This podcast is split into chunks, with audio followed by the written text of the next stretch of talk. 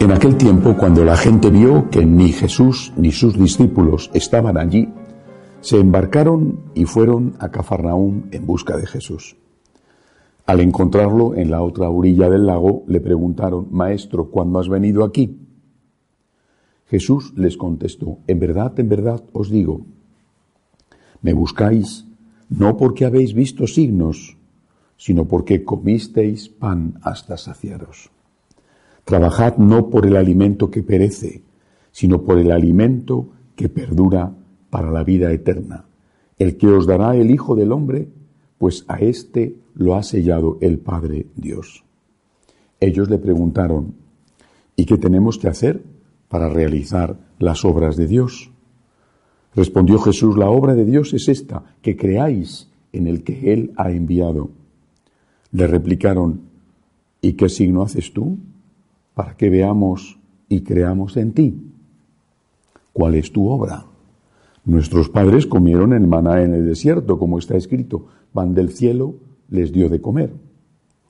Jesús les replicó, en verdad, en verdad os digo, no fue Moisés quien os dio pan del cielo, sino que es mi Padre el que os da el verdadero pan del cielo, porque el pan de Dios es el que baja del cielo y da vida al mundo.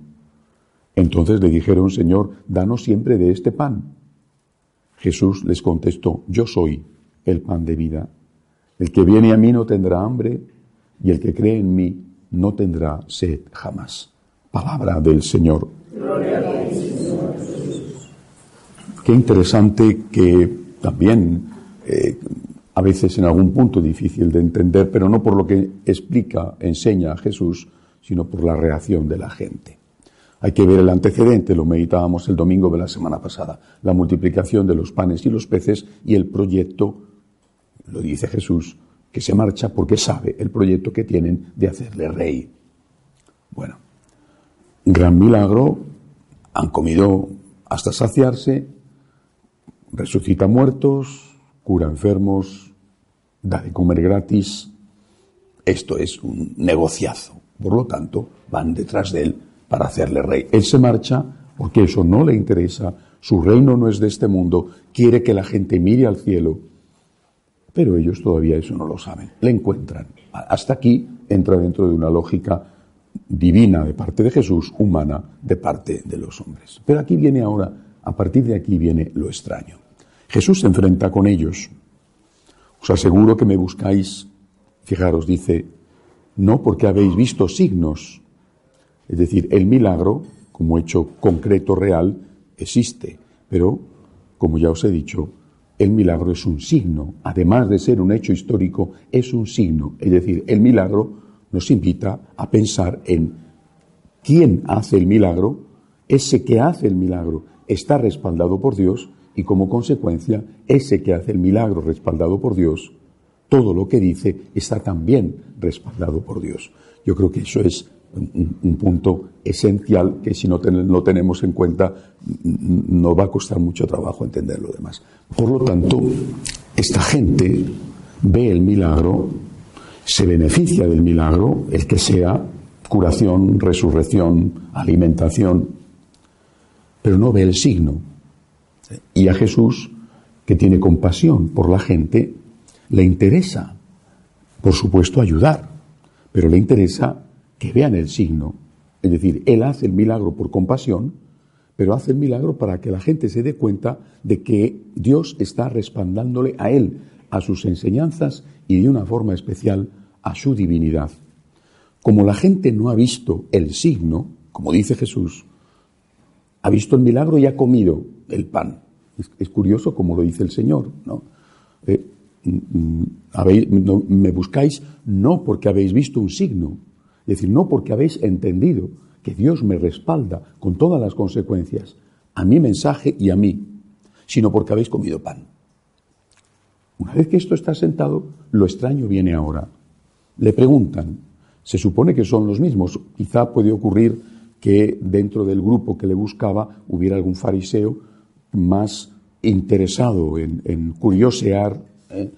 o incluso en espiar, más interesado en eso que en entrar en el misterio de Jesús. En cualquier caso, le preguntan y no especifica el evangelista quién. le preguntan, a ver, dinos, ¿qué signo haces tú? Ustedes son, son descerebrados. Vamos a ver. Acabo de multiplicar los panes y los peces, que ha sido un milagrazo. ¿eh? Primero, me buscáis precisamente porque habéis visto y comido, participado de ese milagro. Y ahora me preguntáis, ¿qué signo hago? No entiendo nada. ¿Qué queréis que haga?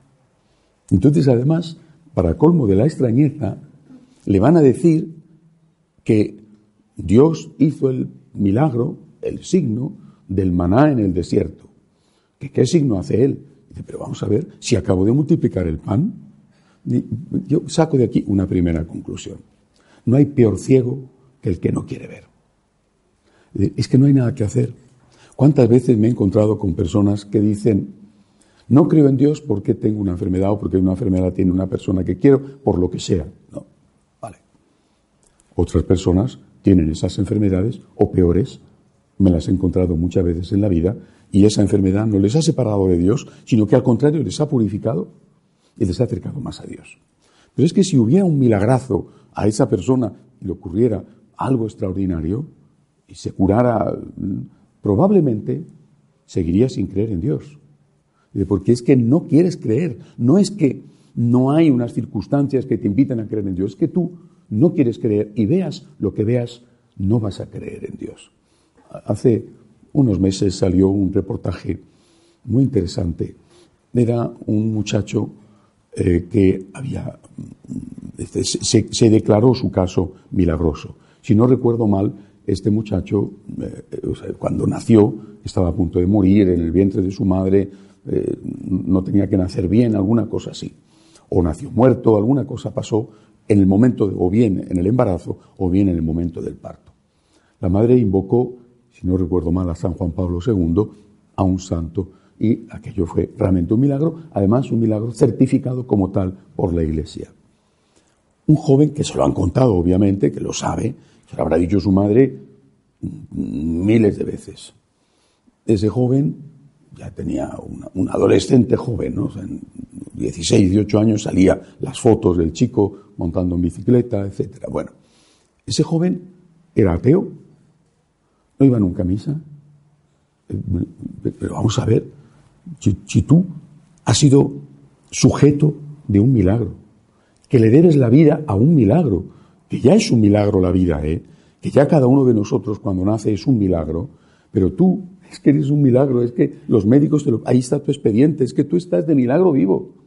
¿No tendrías que ser tú una persona llena de fe, que además se supone, con toda certeza, que sus padres eran gente de fe, al menos su mamá?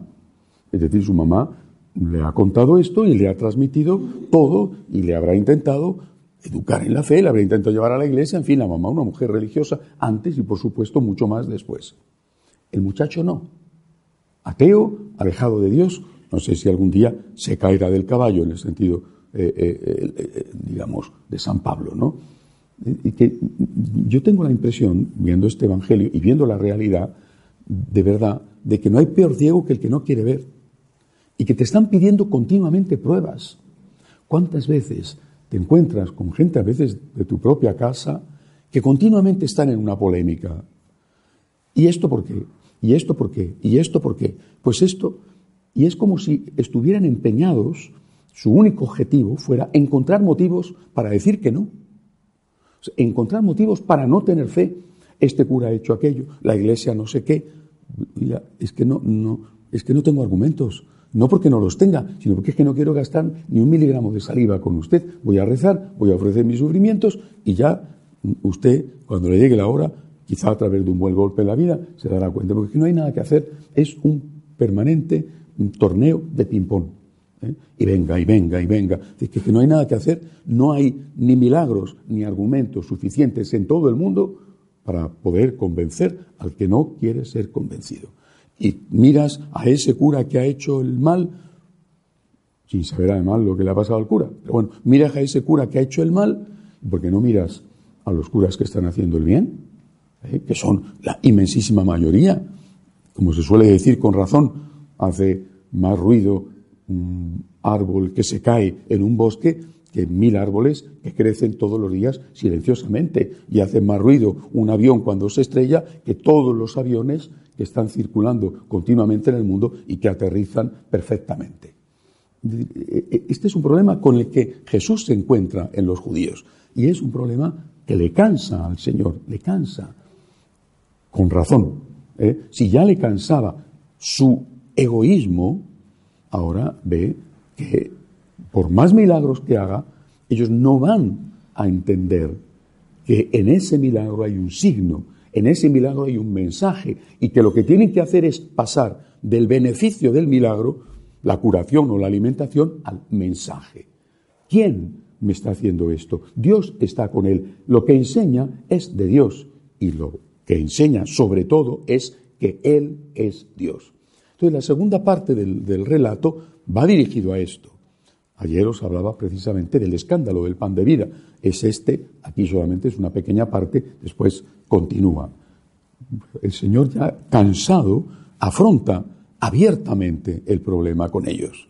Ya sabe que no hay nada que hacer, tiene que afrontarlo abiertamente. Yo soy el pan de vida. ¡Oh! ¡Qué gran escándalo! Tú eres el pan de vida. ¿Qué quieres? Que comamos tu carne. Evidente se lo toman por el lado eh, canibalístico del tema, ¿eh? en lugar de pensar o preguntarle qué quieres decir. Quizá entonces el Señor a lo mejor les habría hablado de la Eucaristía. Bueno, en cualquier caso, vuelvo a repetir, no hay nada que hacer, porque no hay peor ciego que aquel que no quiere ver. ¿Qué tenemos que hacer nosotros? Yo creo que de cara a los demás tenemos que tener siempre muchísima paciencia, ¿eh? no perder los nervios. Siempre recuerdo una conversación con una señora de la parroquia, eh, muchos la conocéis, Mari, que está ahora muy enferma y, ya viene muy poco porque apenas puede moverse de su casa, pero que hasta hace pocos años venía todos los días a misa por la mañana. Mari tiene dos hijos muy diferentes entre ellos. Bueno, uno excelente y el otro complicado, digámoslo así. El complicadito muchos problemas laborales, en fin. complicadito le daba a su madre toda la caña que podía cada vez que venía de misa. Vivía de la madre. ¿eh? Y además en todos los sentidos, no solo el económico. Tenía que hacérselo todo. Bueno, más de uno es así. ¿eh? Y cada vez que la madre venía de misa, venga, ¿para qué vas a misa? ¿Para qué te sirve a misa? Supongo que querría que estuviera la madre allí para cuando se levantaba a las 11 de la mañana que pudiera tenerle el café en la cama. Bueno, ¿Para qué vas a misa? No se nada. Todos los días, todos los días, el mismo machaque, el mismo machaque. Es agotador, es, terrible. Y ya la mujer una y otra vez me preguntaba, ¿qué le digo? Lo estoy pasando muy mal, qué mal. Bueno, ya una vez le dije, mira, esto se tiene que acabar. La persona que te pregunte, que seguramente será en cuanto llegues a tu casa, le dice, ¿sabes para qué me sirve ir a misa? aguantarte a ti, hijo mío. Yo, yo, creo que hay cosas que hay que decir también en algún momento en la vida, con mucho cariño, con mucho amor, con, pero hay que decirlo, eh, porque es un, un machaque que nos hacen que no es justo. ¿eh? Tenemos que tener paciencia, no tenemos que perder los nervios, pero también tenemos que decir en algún momento, como el Señor dijo, hasta aquí hemos llegado. ¿eh? La mamá siguió ayudando al hijo, ¿eh? pero, mm, pero le paró los pies y le dijo, ya está bien, ya está bien que, que si no fuera porque yo me sacrifico y si no fuera porque yo vivo para ti, pues tú tendrías que estar ahora mismo en la calle, eh, ganándote el pan y si no durmiendo debajo de un puente. Eh, porque hay que ver que tienes treinta y muchos y sigues viviendo de la pensión de tu madre y sigues viviendo de los cuidados de tu madre. Eh, esta gente es que nos machaca y vive después de nosotros. Entonces hay que decir, tenemos mucha paciencia, pero también hay que hablar claro, con amor, hay que hablar claro en un momento dado. Ahora, con respecto a nosotros, eso es de nosotros hacia los demás, también nosotros tenemos que plantearnos y yo creo que lo hacemos, pero hay que tenerlo siempre presente, cuál es nuestra motivación. Hay que tener mucho cuidado, hay que tener una gran finura espiritual, una gran exquisitez, porque el interés se mezcla mm, mm, casi con la respiración. ¿eh? Y por eso tenemos que estar siempre en una actitud de purificación. ¿Por qué sigo yo a Jesús? ¿Por el interés o por el agradecimiento? Si no hubiera algo que me interesara, ¿le seguiría? no tendría suficiente motivo para seguirle por lo que ya me ha dado, sobre todo su sangre derramada? ¿Por qué sigo yo a Dios? Se me puede poner delante el Señor a mí y me puede decir, te aseguro que si me sigues es porque has comido pan hasta saciarte, porque te ha ayudado y te ha sacado todos los problemas que has tenido. ¿Es por eso que me sigues? ¿Me sigues cuando todo te va bien? ¿O me sigues porque te van mal, pero piensas que te puede ir bien si estás conmigo? Yo creo que en la vida de cada uno de nosotros, por amor a nosotros, hay un momento en que el Señor nos purifica. Los santos han tenido las famosas noches oscuras que dicen que son terribles. Eh, bueno, a veces han sido no noches, sino larguísimas temporadas. Pienso, por ejemplo, lo que, lo que experimentó Santa Teresa de Calcuta, que ella cuenta en sus eh, cartas toda la desolación, eh, la falta de experiencia que sentía, la lejanía y la, la aridez en la oración durante casi toda su vida. Y a pesar de todo fue firmísima en la perseverancia en la oración. Creo que cada uno de nosotros hay un momento en el cual el Señor hace lo que hace una mamá con su hijo, le pone en el suelo. Y el niño llora, porque como en brazos de la mamá no se está en ninguna parte. El niño llora, quiere estar en brazos de la mamá, no solamente porque sus piernas quizá no son todavía muy firmes, sino porque el, calor de la mamá, el contacto con la piel de la mamá, los besos que la mamá le da, pues eso el niño lo añora. El bebé se pone a llorar en cuanto la mamá le pone en el suelo.